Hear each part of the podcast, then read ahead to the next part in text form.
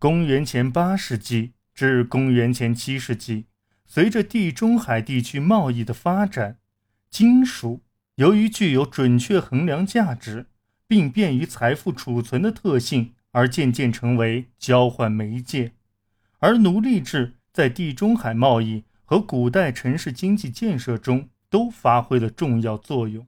考古和文明的研究证明，安纳托利亚西部地区的人们。最早使用硬币，早在硬币出现之前，人们就把某些物资用作衡量价值的媒介。荷马史诗中就有把牲畜、奴隶、武器作为交换等价物的描述。但是，随着时间的推移，埃及人和美索不达米亚人率先把金属用作交换的主要媒介，希腊人也尾随其后。最初，人们用作等价的是最笨重的铁块，而到了古典时期，只有波罗奔尼撒半岛的斯巴达人仍然使用铁块作为等价物进行交换，其他的希腊人已经使用硬币了。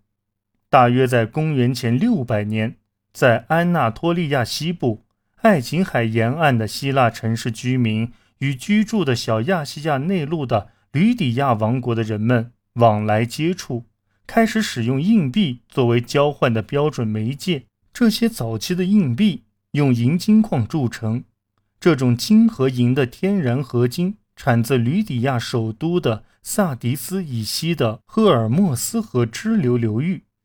银金矿铸币很快就被金币和银币所替代。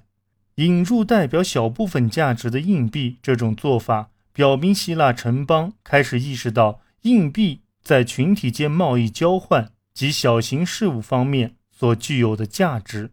最早的硬币有统一的重量标准，其背面铸有方形的亚模图形。这样的形式是由铸币过程所决定的。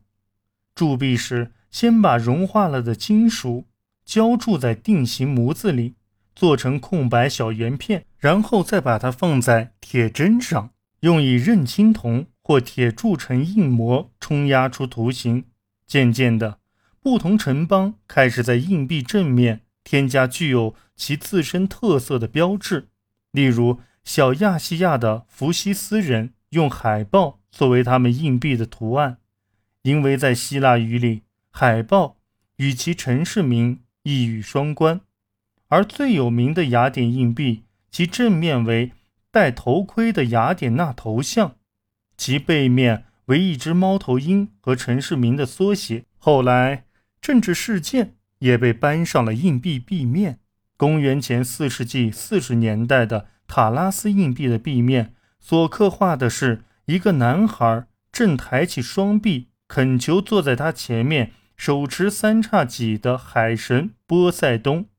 波塞冬则将头微微向前倾，表示同情。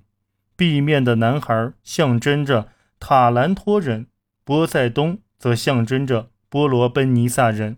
而整个画面所表达的意思是，塔兰托人请求波罗奔尼撒人施以援手，共同对抗意大利境内的敌对城市。对硬币的强制使用，也成了强权扩张的一种手段。公元前五世纪二十年代，雅典颁布法令，强制其附属城邦使用雅典的银币、重量单位和其他计量单位。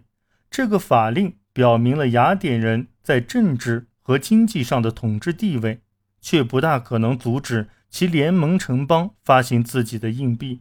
事实上，银金矿币的铸造也没有被禁止。雅典人很是以自己的银币为荣。只用阿提卡所产的银制造，并制定了法律法规来杜绝伪造。在公元前五世纪末的一段危机时期，人们使用了铜币和金币。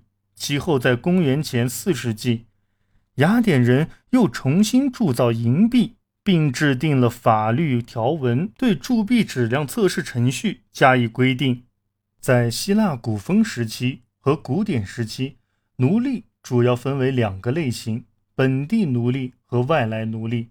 本地奴隶是土生土长的当地人，因其在波罗奔尼撒半岛的原有土地被侵占而沦为奴隶。但是当时希腊的奴隶大多是外来奴隶，其中有战俘、内乱受波及者和在奴隶贸易中被贩卖者。蓄奴制在很早时期就已成为希腊社会的一个重要组成部分。在迈锡尼宫殿出土的公元前十三世纪至公元前十二世纪的 B 类线性文字板上，就提及在王国中使用奴隶的情况。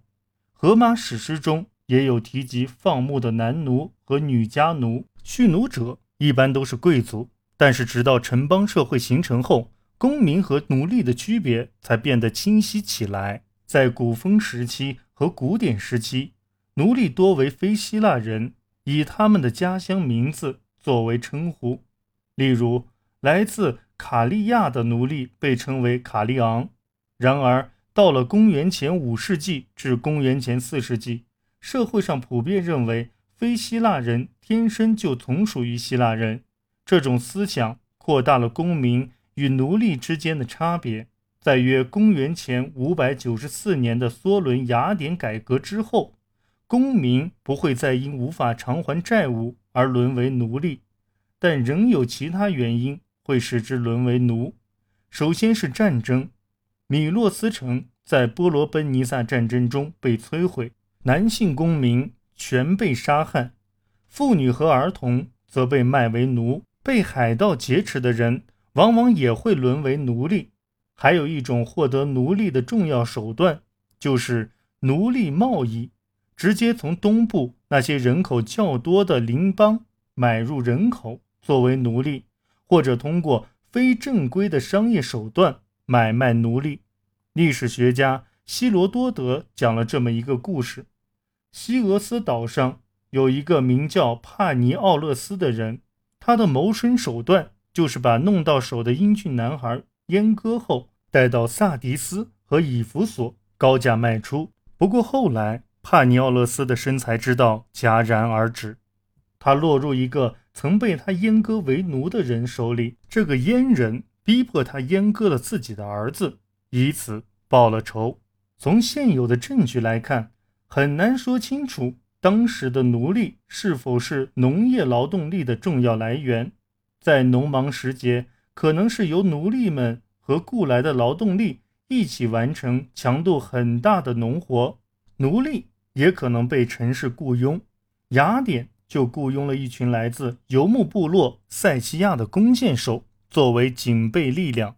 对于奴隶来说，最糟糕的命运也许要数在矿山服役了。